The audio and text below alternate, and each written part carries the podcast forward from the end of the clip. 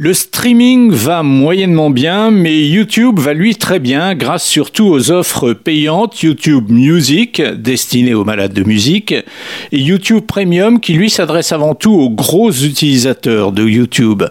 En une quinzaine de mois, ces deux plateformes ont attiré vers elles pas moins de 20 millions de nouveaux abonnés. Le seuil des 100 millions vient donc d'être franchi.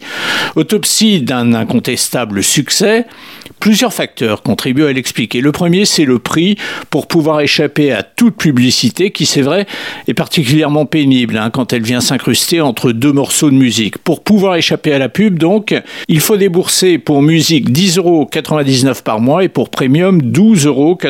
C'est raisonnable. Deuxième atout, une présence quasi mondiale. Les deux services sont accessibles dans plus de 100 pays et régions du monde.